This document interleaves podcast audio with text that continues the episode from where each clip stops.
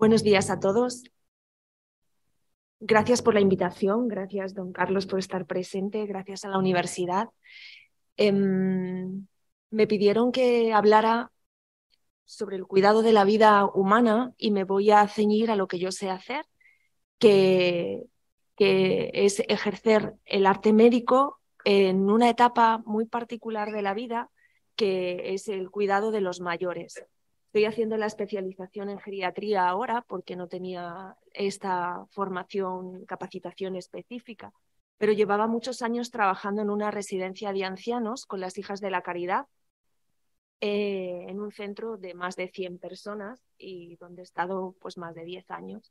Entonces sí que creo que un poquito de experiencia he podido, he podido adquirir.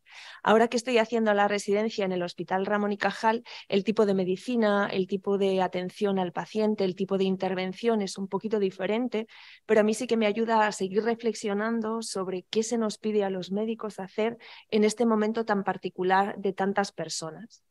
Em, cuando doy clase en la universidad, les digo que vengo del frente, que vengo como del otro lado de, la guerra, ¿no? Donde están los problemas reales, donde está la gente enferma, donde la gente, los mayores se mueren. Y me ayuda mucho eh, la doble reflexión que puedo hacer, tanto desde la práctica profesional como desde la reflexión teológica. ¿De qué vamos a hablar? Bueno, pues vamos a hablar de bastantes cosas. No tengo mucho tiempo, pero intentaré ser lo más eh, concreta y práctica posible, porque entiendo que la reflexión teológica, la reflexión filosófica, sí que ayer se nos dio una buena, un buen baño dentro de, esa inmersión que podíamos hacer, y a mí sí que me gustaría, sin dejar de lado aquello, limitarme al tema médico. Sí que este es Blondel, Maurice Blondel, que tiene un opúsculo que a mí me llamó poderosamente la atención, que no está traducido al español y que es una de mis ideas para el futuro poder escribir algo sobre esto, que se llama El problema de la inmortalidad personal. Es un artículo que él escribió en 1939 en, a los albores de la Segunda Guerra Mundial, eh, en el que él se preguntaba por qué los jóvenes eh, se les truncaba la vida en un momento en el que ni siquiera habían pensado que a lo mejor tenían que morir. Cuando yo escribí la tesis doctoral, después de haber hecho la tesina también sobre el proceso del final de la vida, sí que me llamó la atención algunas de las afirmaciones que hacía este filósofo eh, católico, profesor en la Universidad Civil. Y me llamaba la atención porque realmente la muerte, también se decía ayer, es un tema que algunos han estudiado de forma particular y que dicen que estamos como en una quinta etapa donde ya no solamente no se habla de la muerte, sino que se habla de la muerte del otro, de la muerte en la, de la televisión, de la muerte expuesta. Nos hemos acostumbrado, pero el problema es que han cambiado bastante las condiciones desde, desde el 2017 a ahora que nos hacen que este tema todavía sea de mucha más actualidad. Si nos fijamos en las curvas eh, de la esperanza de vida en nuestros países occidentalizados, vemos que desde 1910, 1900, principios del siglo XX hasta ahora, prácticamente se ha triplicado la esperanza de vida. Es decir, una persona al nacer en los años 20 tenía una esperanza de vida de 40, es decir, yo ya no estaba aquí. Y bueno, de ustedes ni hablo. si os fijáis, es muy interesante en las curvas ver cómo hay como eh, baches dentro de estas curvas, ¿no? Ahí hay un primer bache, 1918, Primera Guerra Mundial, eh, la epidemia de la gripe española, eh, y después, bueno, pues vamos aumentando esperanza de vida hasta que vuelve a haber otro bache. Ahí es donde Blondel escribe Segunda Guerra Mundial o problema de guerra, bueno, pues de guerra global, bueno, de guerra mundial en nuestro, en, nuestro occidente. Y después, sin embargo, la esperanza de vida ha ido aumentando de manera, bueno, pues muy interesante. Esto quiere decir que una persona al nacer en los años, eh, a principios del siglo XXI, tiene una esperanza de vida de alrededor de 80 años o incluso más. Eh, si ustedes ven, hago la, anotación de que la esperanza de vida es un poquito mayor siempre en las mujeres que en los hombres, y esto ha sido así eh, desde que tenemos gráficas. Esto en la distribución mundial es interesante observarlo porque eh, a más color, más esperanza de vida en los diferentes países. Esta es la esperanza y la tendencia del envejecimiento mundial de la población de más de 60 años en el 2012. Es decir, si cuanto más color tenemos, pues más esperanza de vida vamos a tener en las personas. O sea, más años esperamos que vivan. Esto es en el 2050, o sea, dentro de 30 años. Si os fijáis, lo que más llama la atención es que ha aumentado el color dentro del mapa. Es decir, muchos de los países eh, que están, que consideramos en vías de desarrollo, pues han hecho que sus condiciones permitan que la esperanza de vida aumente pues, a nivel global. Eh, el problema ha sido que en medio de todo esto, años principios del siglo XX, pues nos han venido varias cosas, entre ellas, bueno, pues ahora estamos también con el tema de la guerra de Ucrania, que a mí me ha hecho reflexionar bastante, y sobre todo el, virus, el, el SARS-CoV-2, el, coronavirus. Esta soy yo, eh, eh, acompañando a una abuela de 100 años que, que bueno, sobrevivió a la primera, a la primera ola. Y, y después falleció un poquito después eh, en la residencia donde estuve trabajando realmente el coronavirus nos ha puesto patas arriba muchas cosas, ¿no? Lo que os decía al principio, esa muerte que era como para el otro, de repente se nos ha hecho como mucho más cercana, mucho más tangible, mucho más eh, propia, mucho más inquietante en el sentido de que nos ha hecho hacernos la pregunta de que, ¿y si a mí, cuando paso el coronavirus, no soy capaz de superarlo? Bueno, yo me he contagiado varias veces, eh, afortunadamente no, no, no, he tenido que, ser ingresada en ningún momento, pero, pero bueno, pues nos, nos, ha puesto de manifiesto en el escenario del mundo pues que la vulnerabilidad de la que tanto se hablaba ayer y de la que los ancianos pues son personas particularmente propicios a, poderla sufrir, pues eh, está a nuestro lado. Vivimos realmente en una sociedad envejecida en nuestro país. Esta es una pirámide poblacional en la que se pone de manifiesto pues, que cada vez somos una sociedad más. Los expertos en, socio, en sociología dicen que, tenemos una pirámide que es cada vez más truncular, o sea, más cilíndrica, ¿no? O sea, donde se van a equiparar un poco las edades a todos los niveles, pero ahí todavía seguimos teniendo que eh, para el 2040, 2050, toda esta población del baby boom va a seguir envejeciendo y va a seguir envejeciendo de una manera saludable, con lo cual quiere decir pues, que posiblemente alcancen una esperanza de vida que si no hay nada que lo impida, pues puedan tener una senectud venerable. El problema es que el cuidado de estas personas que son particularmente frágiles antes se eh, estaba organizado dentro de nuestras sociedades y normalmente éramos las mujeres las que nos hacíamos cargo de cuando estas personas necesitaban más ayuda. En una sociedad donde las familias, en lugar de ser tan numerosas, se han empezado a, según los sociólogos, verticalizar, pues eh, hay muchas familias pues con un solo hijo o familias donde las separaciones pues hacen que la soledad sea un tema pues particularmente preocupante. De eso sí me doy mucha cuenta en el hospital porque muchos de los ingresos que tenemos son, como dicen eh, pues nuestros compañeros, problemas sociales, problemas que, bueno, pues un anciano se cae, un anciano se fractura la cadera, viene al hospital y vive solo y a ver dónde se va a recuperar de esa fractura de cadera. Bueno, se puede ir a un centro de media estancia que dura tres meses su, su límite máximo de tiempo que puede permanecer allí y después qué pasa con el cuidado de esa persona, ¿no? Realmente a nivel sociográfico pues tenemos una realidad a la que no podemos desatender. El coronavirus ha hecho que dentro de eh, las estimaciones que prevé el Instituto Nacional de Estadísticas sobre la mortalidad hayamos tenido algo que se, que se ha llamado, supongo que ustedes lo han visto en las noticias, un pico de mortalidad no esperada. Es decir, ahí en el 2020 justo tenemos ese piquito ¿no? que sube hacia arriba, que son las muertes, pues que de alguna manera atribuimos de una manera general pues al coronavirus, porque no teníamos otra cosa a lo que lo pudiéramos atribuir. Pero sí, sí que quiero llamarles la atención sobre el, el, la pendiente del ascendente de la curva. Es decir, queramos o no queramos, en los años que nos vienen vamos a tener gente que se nos va a morir. Porque, eh, bueno, eh, aparte de los cyborg y todas estas cosas que hablábamos ayer, del transhumanismo y las esperanzas que se nos dan de que, de que, bueno, pues a lo mejor vivimos una sociedad que no sé si será humana, eh, pues la gente que estamos y que estamos pues como nosotros ahora mismo aquí, pues en algún momento vamos a morir y vamos a tener que acompañar este proceso del final de la vida. Eh, de la mano de esto, eh, hay un tema interesante que es el gasto médico eh, generado por la morbimortalidad de este tipo de personas.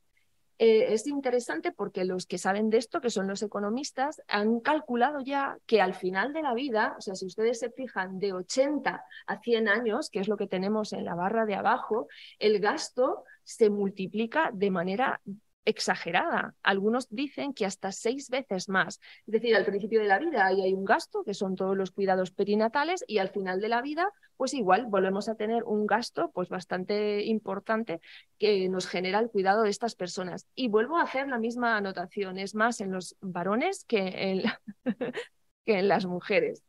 Em, el gasto se, se divide en diferentes cuidados. Eh, y esta curva eh, está hecha en Cataluña y calcula el gasto diferente entre mujeres y hombres y distribuido por edad y las diferentes mm, atenciones médicas que, exigen un gasto, sea en atención primaria, sea en atención hospitalaria, sean cuidados intermedios, sean salud mental, centros de día, cirugías.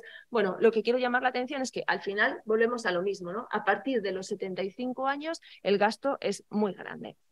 Esto para los políticos, pues bueno, realmente les puede, les tiene que hacer pensar porque eh, nos enfrentamos pues a un problema que, la sociedad como sociedad tiene que gestionar. Algunos hablan de algo muy interesante, que es la compresión de la morbimortalidad. Es decir, hemos generado un envejecimiento tal que permite que este gasto se acumule, sobre todo al final de la vida, casi incluso en los seis últimos meses finales de la vida de las personas.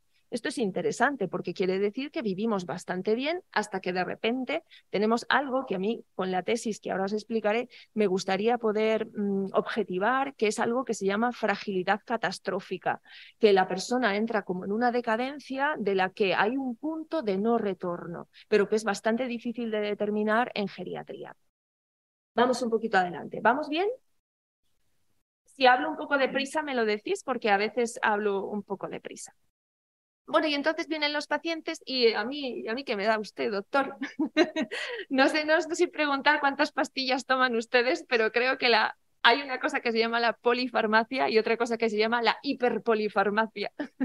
Tenemos muchos hiperpolis. Hiperpolis son los que toman más de 10. Seguramente que aquí hay alguno que toma más de 10. Eh, bueno, realmente los tratamientos farmacológicos pues, nos permiten que esta, situación de envejecimiento sea bastante eh, favorable y nos permite tener bastante autonomía. ¿Dónde nos encuadramos? Pues nos encuadramos dentro del cuidado médico, dentro de la acción médica. En esto no me voy a entretener porque no tenemos tiempo suficiente como para poder hablar de esto, pero medicina se hace desde, bueno, desde hace muchísimo tiempo. Los primeros galenos eh, utilizaban sus, sus eh, como, como, decía ayer el profesor Barrios, ¿no? sus eh, em, farmacopeas para equilibrar los humores. bueno, pues siempre ha habido em, diferentes modos de, de, actuar médico ¿no? y de prestar ayuda. dentro de un cuidado debido a la persona que enferma nos pide ayuda. Evidentemente, después el profesor Rafael hablará del tema ético y de la necesidad de un código deontológico, de la necesidad de una bioética a propósito de este cuidado, con lo que yo no me voy a entretener. En los últimos años, y gracias al desarrollo de la bioética como disciplina, sí que se viene hablando de algunos principios que aceptamos eh, generalmente dentro de la comunidad médica, en los que, bueno, pues giramos en torno a lo que era el paternalismo médico frente a la autonomía del paciente, que se ha puesto como muy de manifiesto y que volveré sobre ella un poquito más adelante, y sobre todo, pues al tema de primum non nocere, ¿no? Primero no hacer daño, sobre todo, ¿no? Y se nos ha metido muy, muy, muy decalado pues este tema de la legalidad, ¿no? Este, a propósito de hacer una medicina defensiva, donde sabemos que, bueno, pues las denuncias pues muchas veces están a la orden del día y que tenemos que tener en bueno, pues eh, eh, atención también con hacer las cosas bien, porque si no sabemos que nos puede llegar una reclamación. Muchas veces poner el acento en una sola de cualquiera de estas cosas que acabo de mencionar hace que el acto médico se desvirtúe, hace que el acto médico no sea propiamente aquello que está llamado a ser, que es proporcionar una ayuda de vida con una terapéutica, una manera de, diagnosticar, de poner en marcha eh, tratamientos terapéuticos que pueden ayudar a que el paciente esté mejor. ¿Qué hacemos los geriatras? Pues los geriatras hacemos esto que nos encanta hacerlo y que se llama valoración geriátrica integral. No se fijen mucho en, lo que pone de letra porque es un ejemplo concreto. Lo que me interesa de aquí es que nosotros como geriatras atendemos al paciente de una manera compleja y de una manera completa. Es decir, no tenemos solo en cuenta la edad, Si yo ahora mismo aquí he tenido la tentación de preguntar cuántos son mayores de 80, pues realmente encontramos a personas que con más de 80 años e incluso con más de 90, que es el límite que nosotros tenemos para que ingresen en nuestra planta de geriatría en el Hospital Ramón y Cajal, tenemos personas que viven muy bien y que no tienen unas condiciones funcionales, es decir, se visten, se lavan, van a la compra, manejan el teléfono, ponen la lavadora, son capaces de ir al banco. Todo esto tiene que ver con la funcionalidad de las personas. Cuando en la pandemia se preguntaba por teléfono, pero camina o no camina, tenía un cierto sentido, porque sí que está demostrado que de todas estas áreas, la funcional es aquella que permite de alguna manera predecir con más eh, incisión, con más precisión, eh, cuál es la capacidad general, global de la persona, pero no solo. ¿eh? O sea, nosotros cuando hacemos una valoración eh, geriátrica integral no nos fijamos solamente en eso, si utiliza andador, si utiliza bastón o no, sino que nos fijamos también en otra serie de áreas que son tan importantes como esta. A nivel cognitivo, que es la segunda de las áreas, pues cómo está la persona, ¿no? Si tiene un deterioro eh, neurocognitivo, si hay algún tipo de demencia, si hay alguna alteración del estado de ánimo, que a veces no lo tenemos suficientemente en cuenta y en las personas mayores existe mucha depresión asociada a la soledad y que tenemos que tratar, porque si no, a veces, pues eh, si esto no se trata, realmente podemos decir, es que el abuelo no quiere vivir. Bueno, pues estudiemos un poco qué es lo que le pasa. Es que a lo mejor está deprimido o a lo mejor tiene, no duerme bien o a lo mejor está forrado a pastillas porque tenía una alteración conductual y entonces, bueno, pues no, no dejamos que toda su capacidad intelectual pueda estar lo suficientemente preservada para, tomar tener una capacidad de toma de decisiones. A nivel eh, nutricional, pues para nosotros también es muy interesante pues, ver cómo está el paciente, si ha perdido peso, si no. A nivel eh, social, para nosotros es un área que también tenemos muy en cuenta. Si el paciente vive solo, si no, qué tipo de ayudas tiene, si se ha gestionado eh, la ley de atención a la dependencia. Y luego tenemos en cuenta pues, otra serie de cosas, si ve bien, si se ha operado de cataratas, si utiliza audífono, que también todo este tema eh, sensoperceptivo tiene mucho que ver en otra serie de cosas que le pueden pasar al paciente anciano y luego, pues, cuántos fármacos toma. Es decir, hacer una evaluación geriátrica integral nos lleva nuestro tiempo. ¿eh? O sea, más de una hora a veces nos pasamos para hacer una buena valoración geriátrica integral que es necesario hacer para poder comprender bien cómo está el paciente concreto. Eh, dentro de la geriatría se está hablando mucho de la fragilidad y es muy interesante porque es casi la otra, la otra cara de la moneda de la vulnerabilidad que hablábamos ayer porque eh, la fragilidad como síndrome geriátrico eh, es la resistencia que tienen los ancianos para poder superar eventos adversos. Es decir, para recuperarse de una caída, para... Algunos no sé dónde están ahí en la fililla, pero, pero bueno, pues pueden estar ahí a medio camino. Esta es una escala, eh, porque hay dos maneras de medir la fragilidad. Una es si es frágil o no es frágil, y otra es cuantitativa, bueno, más eh, de acumulación de déficits, más cuantitativa, en el sentido de que, bueno, pues me da la impresión de que la persona pues cada vez va a necesitar más ayuda o cada vez eh, es menos resistente, más vulnerable a cualquier cosa que le pueda pasar. El problema es que esta escala no, no, es, eh, no, es, cuantificable, pero sí que se han desarrollado algunas escalas que sobre esto, sobre lo que yo estoy haciendo la tesis doctoral, es un índice de fragilidad que con esta valoración geriátrica integral que os contaba antes, nos permite poner un número. Poner un número es interesante siempre porque es algo objetivo que yo puedo compartir con otros eh, colegas, con otros eh, médicos, y me permite decir en qué punto de la regla yo estoy. O sea, no es lo mismo tener una fragilidad o una prefragilidad y estoy al principio de la escala que tener una fragilidad avanzada que me acerca peligrosamente a algo que llamamos dependencia. Una fragilidad avanzada no es dependencia necesariamente. Es decir, una persona puede haber acumulado muchos déficits puede eh, haber tenido bastantes eh, enfermedades que por su curso natural se han agravado, pero que hacen que, bueno, farmacológicamente esté controlado y la persona sea muy frágil y sabemos que en un determinado momento un evento le va a poner en riesgo, pero no necesariamente es una persona dependiente. Esto para mí es interesante explicarlo porque no es lo mismo. Y al final decimos, claro, como es dependiente es que es muy frágil.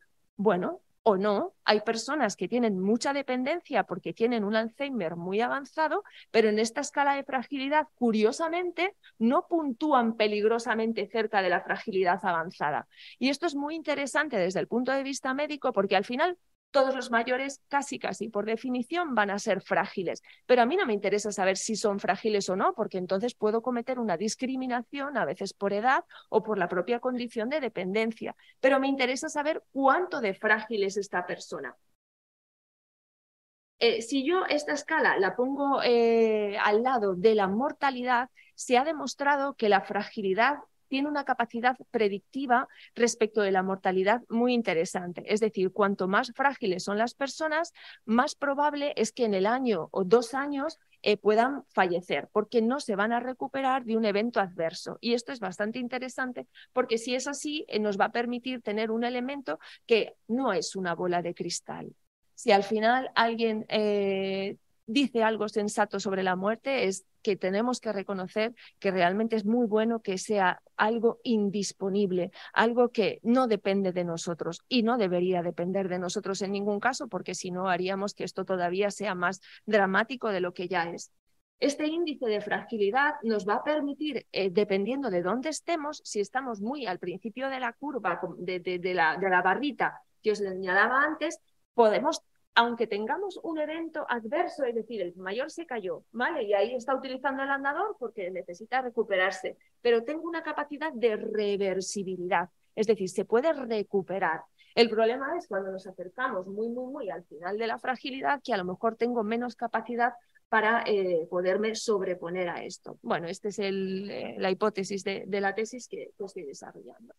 A propósito del cuidado, pues sabemos que el magisterio ha dicho muchísimas cosas. La carta que ha escrito la Congregación para la Doctrina de la Fe eh, sobre el cuidado al final de la vida, pues no hace más que estar en continuidad con todo lo que se ha escrito antes. Hay unas actas muy interesantes de la Academia Pontificia para la Vida, que no las he puesto aquí, del 2009, que tuvieron unas jornadas específicas sobre el cuidado junto a la persona incurable y, a la persona moribunda, con diferentes charlas que si alguno está interesado, pues es muy, muy, bueno, muy formativo, ¿no? Poderse acercar a lo que dicen otros sobre esto. De la Samaritanos Bonus solo quiero que nos fijemos en el subtítulo, sobre el cuidado de las personas en fases críticas y terminales de la vida. ¿Por qué? Porque es un documento que sale en el 2020, eh, justo ya un poquito después de haber superado la primera ola de la pandemia, y que nos hace poner el acento o la mirada sobre el, el final, en un momento crítico o en un momento terminal. El problema es que en los ancianos no es tan fácil determinar cuándo estamos en una situación tan crítica o en una situación terminal. ¿Por qué? Pues porque eh, estas curvas que os he enseñado antes no son eh, lineales muchas veces, tan, tan lineales como que no nos podamos recuperar de ella. Por eso algunos estamos hablando de que es necesario planificar, es necesario anticiparnos de alguna manera a qué queremos que sea el cuidado al final de la vida. Esto lo voy a pasar un poco de, eh, un poco de prisa, voy a pasar eh, después sobre esta planificación. ¿Por qué? Porque eh, esta mañana creo que cuando nos hemos levantado, ninguno hemos pensado que nos va a caer una teja encima, o que vamos a tener un accidente con el coche y que nos vamos a morir, o que vamos a tener un ataque al corazón, un infarto y que vamos a tener algo que llamamos los médicos muerte súbita, que es la curva que nos falta aquí, ¿vale? La curva que tenemos arriba es el final de la vida en paciente eh, terminal que padece un proceso oncológico, un proceso de cáncer, donde a un determinado momento yo sé que haga lo que haga, pues estamos ya en una progresión tal de la enfermedad que nos acercamos a esta irreversibilidad que os decía al principio, ¿vale? Pero ahí os estoy diciendo que nos falta esa otra curva que sería más vertical. O sea, yo estoy bien hasta hoy que me morí. Y ya. Y esto puede pasar siempre, puede pasar siempre en los ancianos, pero es que nos puede pasar también a nosotros. ¿Qué es lo que vemos en los ancianos? Pues en los ancianos vemos las otras dos curvas, que son muy interesantes. ¿Por qué? Porque una de ellas son aquellas que dependen de las diferentes enfermedades de los diferentes órganos que se pueden enfermar y que se pueden agravar es decir, alguien que tiene la tensión alta, que hace que su corazón empiece a funcionar de una manera deficiente y que tiene una insuficiencia cardíaca. Y que entonces en un momento se pone muy malo, muy malo, muy malo y de repente se recupera, ¿vale? O una persona que ha fumado mucho, que tiene una enfermedad pulmonar, que se coge una neumonía, que se pone muy malo, muy malo, muy malo y se recupera. Los ancianos son muchas veces así. Otras veces tienen una enfermedad neurodegenerativa, que es la última de las curvas, que son enfermedades eh, que, afectan sobre todo a la esfera eh, de, multidominio, de cómo funcionamos con nuestra mente para hacer las cosas, y entonces la progresión es mucho más lenta. Bueno, eh, estas son las diferentes enfermedades que podemos tener eh, al final de la vida y hay algo que los paliativistas lo tienen muy claro, que es que llega un momento en que la enfermedad oncológica es bastante fácil, bueno, no fácil, pero sí que podemos empezar a hablar de que estamos en un momento de terminalidad, donde debemos adecuar el esfuerzo terapéutico. Ahora estamos hablando más de adecuar más que limitar el esfuerzo terapéutico. Esto en las personas ancianas no es tan sencillo de determinar cuándo hemos llegado a esta situación eh, de terminalidad. Por eso, eh, los que más saben de geriatría están diciendo que hay diferentes transiciones. Es decir, a un determinado momento de la vida, nosotros nos estamos acercando peligrosamente a ese final. Y entonces podemos hablar de cuidados paliativos en un sentido más laxo, en un sentido más eh, bueno, pensemos qué es lo que tenemos que hacer si esta persona le pasa algo en este momento del, de que se está acercando al final de la vida. Pero tenemos que estar muy seguros de en qué momento estamos y por eso es tan importante una valoración geriátrica que tenga en cuenta todo y no solamente tenga en cuenta la edad y no solamente tenga en cuenta la dependencia porque sí que es verdad que al final sí que nos vamos a acercar, pues esto, a la última transición, ¿vale? Al decir, estamos en situación de últimos días o en situación de últimos lo que sea, ¿no? Pero eso es bastante eh, difícil de poder determinar en las personas ancianas porque no son la curva primera que os he enseñado al principio, sino que tenemos bastantes picos en los que las personas se ponen bastante mal, pero sí se pueden recuperar. Con lo cual, el tema de la irreversibilidad al final de la vida, para nosotros médicos es muy importante que sepamos que estamos, que tenemos que hacer las cosas bien al final de la vida con este tipo de personas tan particulares y tan complejas. Eh, cuando hablamos de anticipación de cuidados, y esto es lo que quería pasar rápidamente, eh, estamos hablando de que se ha puesto el acento más en la autonomía de las personas, es decir, que las personas quieren decidir a propósito de cómo quieren que sea su final. Esto tiene algunas cosas positivas, pero a veces también puede tener algunas cosas negativas y que van de la mano de lo que diré al final muy, muy, muy someramente, que tiene que ver con que seamos nosotros mismos los que pongamos nuestro final a nuestra propia vida, ¿no? Y, me estoy refiriendo al tema de la eutanasia, ¿no? Que también se ha metido de soslayo en esta anticipación de cuidados y empieza a haber eh, documentos de directrices anticipadas que se pronuncian positivamente en este sentido y también otros que se pronuncian negativamente en este sentido, afortunadamente.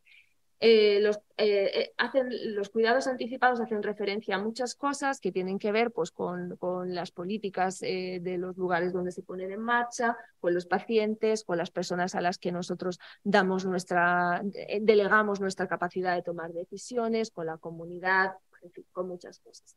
Con lo cual quiero irme a algo que, que, me interesa mucho que quede lo suficientemente claro como para que ustedes sepan eh, hablar de por qué es necesario que a un determinado momento, en algunos determinados pacientes que sabemos que han pasado ya este punto de irreversibilidad y en el que realmente nos estamos situando al final de la vida, pero en esta segunda transición que os hablaba antes, es decir, que estamos en situación de últimos días, nosotros podemos hablar de cuidados paliativos, pero en situación de últimos días. En esa situación de últimos días en las que muchas veces también acompañamos a los, ancianos que han ingresado a lo mejor por quinta vez en el hospital por una neumonía, por un proceso broncoaspirativo o por una infección urinaria, pues a lo mejor nos estamos situando ya en el inminente final. Cuando estamos en ese inminente final es cuando hablamos de cuidados paliativos en sentido estricto. Y ahí el documento de la Samaritanus Bonus, que si lo, lo leéis con detenimiento, explica bastante bien qué es cuáles son las directrices que tendríamos que tener a propósito de considerar qué hacer para cuidar en ese momento, pero en ese momento de inminente final. Es decir, qué hacer con la persona a propósito de la nutrición y de la hidratación. La hidratación y la nutrición no son tratamientos, son cuidados básicos que hay que dar a las personas, pero entendidos dentro de la situación particular en la que las personas están. Y os pongo un ejemplo concreto.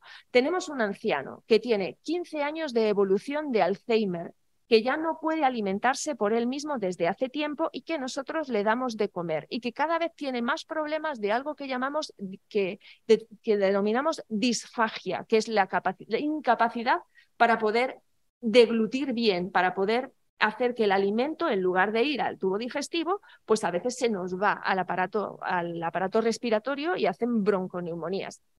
Bueno, en ese caso el paciente cada vez va a ir comiendo menos y también va a ir perdiendo peso. Cuando estamos en situación de últimos días, este paciente evidentemente no va a comer más de lo que ya venía comiendo, que era muy poco. Con lo cual yo lo que voy a tener que hacer es adecuar este, este cuidado también a la situación concreta del paciente. Y si el paciente está lo suficientemente alerta, yo le voy a dar de comer y le voy a preguntar y si me puede contestar o si yo sé que le gustan los flanes, pues le voy a dar un flan que es lo que mejor se va a comer.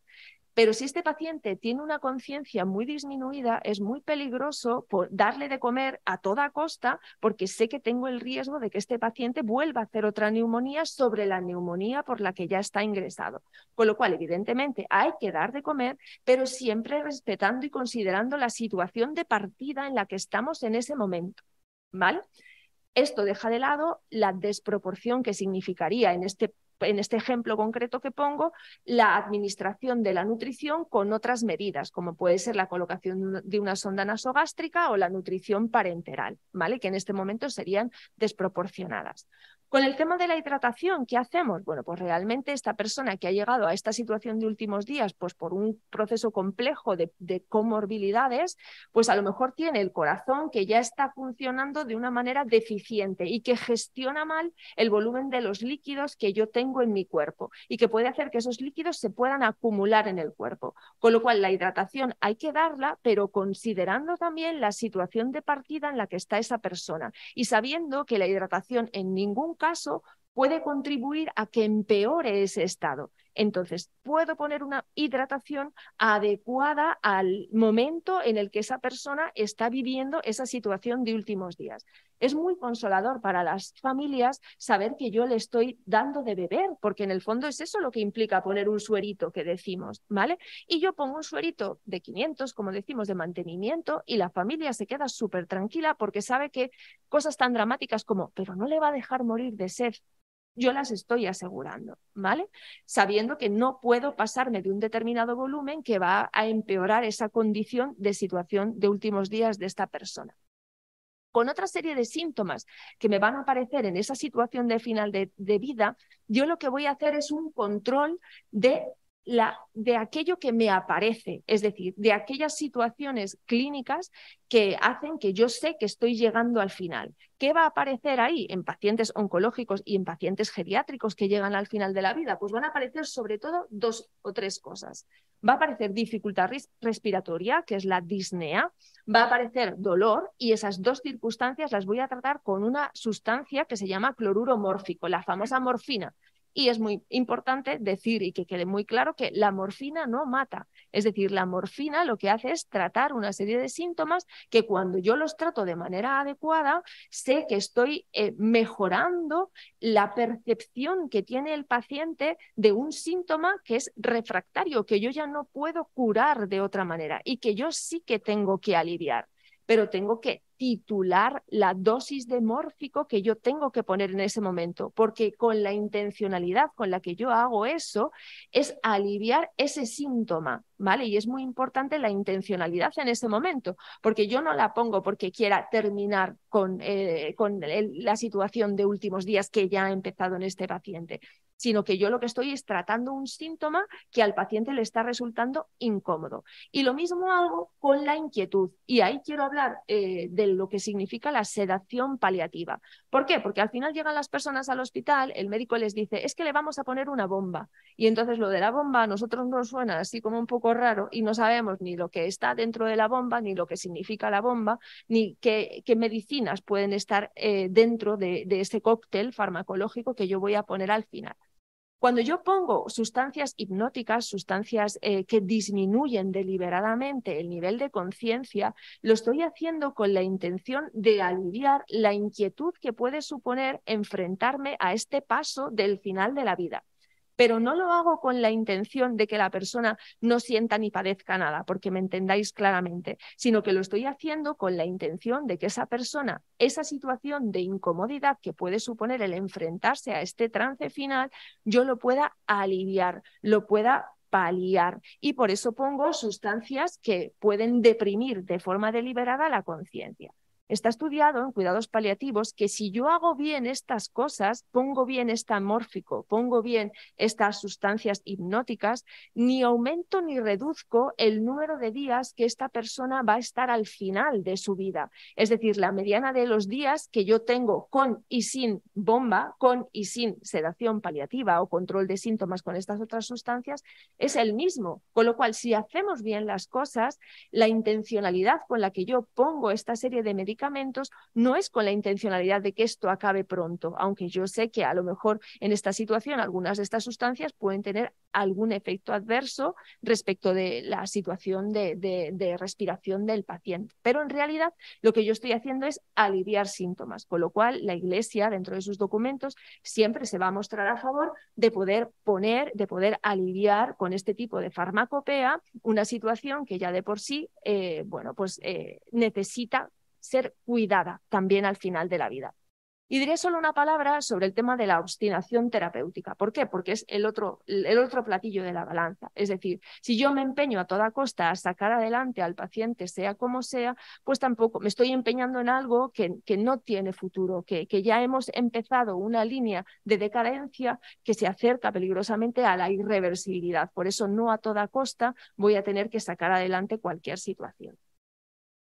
Eh, a propósito de esto, hay algunas personas que van a haber dejado hecho un, lo que hemos denominado testamento vital, unas voluntades anticipadas, que es un documento legal que nos va a permitir tener algunas directrices a propósito de lo que yo quiero que hagan conmigo en estas circunstancias. No me voy a entretener aquí porque quiero dejar algo de tiempo para las preguntas, pero entiendo que este documento eh, no es lo único que nos va a facilitar la toma de decisiones en este momento. Sí que nos va a ayudar, pero al final esto lo tenemos que dentro del contexto de la relación médico-paciente, donde lo más importante es que no es lo que el paciente diga ni lo que el médico diga, sino que dentro de esa alianza terapéutica lleguemos a la decisión más conveniente para el paciente en este momento. Al final tenemos de la mano pues, el tema de la eutanasia, en el que ahora mismo pues, no podemos entrar, eh, y quería terminar con, con Blondel otra vez, ¿no? porque mi tesis doctoral em, eh, pues habla de esto, ¿no? Que Blondel, como filósofo, dice que se puede morir de una manera excelente. ¿Y qué significa eso, no? Evidentemente nos tenemos que preparar para ese momento. Cuanto más nos acercamos a la senectud, pues más cerca vamos a tener ese horizonte y conviene prepararse bien para esto. Yo que he acompañado a bastantes personas en este momento, pues al final la imagen que más me ayuda es la de María al pie de la cruz. Eh, Jesús pasó por esto, Jesús no, no, no, no envejeció eh, y sin embargo murió y ahí estaban pues, el discípulo amado y la Virgen. ¿no? Es un momento misterioso, es un momento de mucha gracia para, para la persona que fallece, pero también para las personas que acompañamos ese momento. Un misterio en el que se hace muy presente la gracia de Dios y que tenemos que aprender a vivir bien y ustedes también como acompañantes de personas que van a morir o de familiares de personas que se están acercando peligrosamente a este momento, pues tenemos que aprender a, saber estar, a mantenernos en pie firmes al pie de esta cruz que, implica la muerte para muchas personas. Hasta aquí lo que yo quería contar un poco veloz, eh, pero que he intentado explicar con claridad porque eh, seguramente que surgen preguntas. Eh, y si no surgen preguntas es que no me he explicado bien por qué. porque a mí es un tema que aunque estoy con él todos los días, pues me sigue inquietando porque al final nosotros no somos Dios, somos médicos y simplemente acompañamos pues, procesos que, bueno, pues a un determinado momento se van a enfrentar con el con el límite del final de la vida, con el límite de la muerte.